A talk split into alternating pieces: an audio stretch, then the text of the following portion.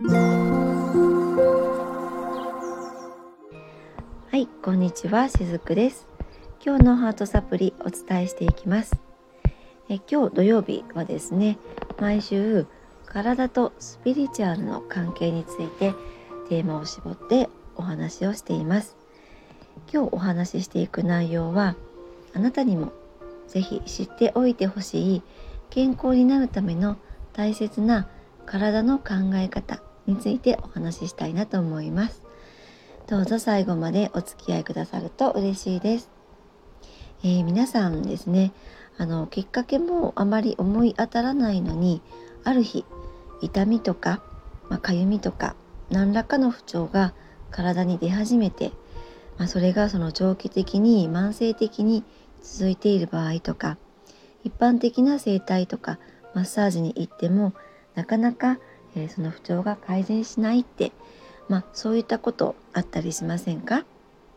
でこういう時っていうのはですね肉体以外にも原因があるのかもしれないですよっていうそんなお話なんですね。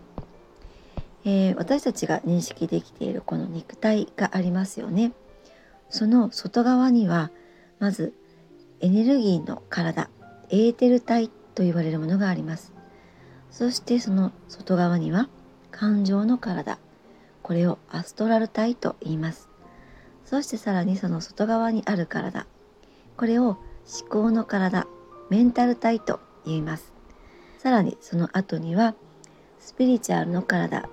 これはコーザル体と言われるものなんですね、まあ、こんな風に目には見えないんですけれども実は人間の体っていうのは肉体の外側にそういった目には見えない。複数の体も持ち合わせてそしてそれが私たち一人の人間を構成しているわけなんですね。え、肉体は触れられる体ですよね。当たり前ですけれども不調があればこの肉体で私たちは感じています。そしてその肉体の外側にはエネルギーの体エーテル体が存在していますこのエーテル体はエネルギーの流れで、まあ、チャクラとか、まあ、そういったエネルギーシステムから成り立っています。でここはもちろん目には見えないんですけれども例えばヨガの世界とかでは昔から考えられていた部分になるんですね。そしてさらにその上には感情の体アストラル体があってさらに思考の体メンタル体そしてスピリチュアルの体コーザル体、まあ、こんな風に続いていってるわけなんですね。今日のブログの方でもですねこのアストラル体メンタル体っていう図をね載せておこうと思うので是非そちらもご覧になっていただけるといいかなと思います。あのブログの URL は概要欄に貼っておきますので是非この体の仕組みを図解したものと合わせて聞いていただけるとより分かりやすいかなと思うんですね。でこれらの今いくつか言った目にも見えない体の構成ってですね上から下に向かって影響を与えるようになっています。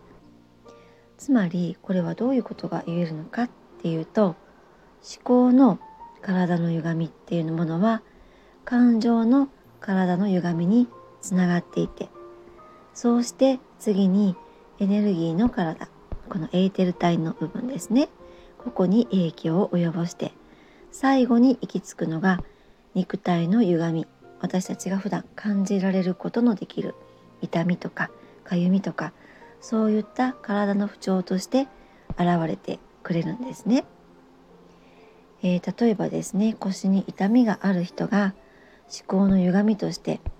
人はこうあるべきだみたいなそのちょっと強すぎる心の癖を持っている場合はそれにそぐわない人に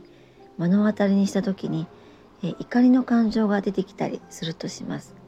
そうするとこの怒りの感情は感情の体アストラル体の部分をまずは歪ませるんですね。そしてこの怒りの感情っていうのは肝臓にすごく深く関係しているのでこれによってエネルギーの体の部分が歪みますそして最後にエネルギーの体で歪んだものっていうのは、えー、私たちの肉体の部分では腰の辺りに影響を及ぼすんですね。そうすると腰痛といった形で私たちに、えー、症状として教えてくれるっていうこういう流れがあるんですね。でこれをですね川の流れに例えると肉体は川下で思考が川上の方です。えー、川下の方、えー、肉体のところですね。そこをきれいにしても川上思考の部分です。ここがよどんでいると川下はいずれ、えー、よどんできますよね。だからといって思考だけを変えればいいのかっていうとそれもまたそれだけではなかったりもします。川上思考の部分からその流れをきれいにしても川下に大きな岩とか木があったらこの水の流れだけでは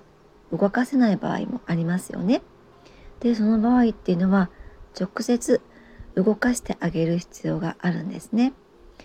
えー、思考だけ感情だけではなくて直接肉体のレベルから調整してあげるっていうことが大切な時もあったりします。え、健康っていうのはですね川が滞りなく流れているように全ての、え目に見える肉体目に見えないエーテル体アストラル体、まあ、これらの目に見えないところの体も整って全てが滞りのない状態のことを言うのではないかなと思っています、えー、私のサロンの方ではですねこの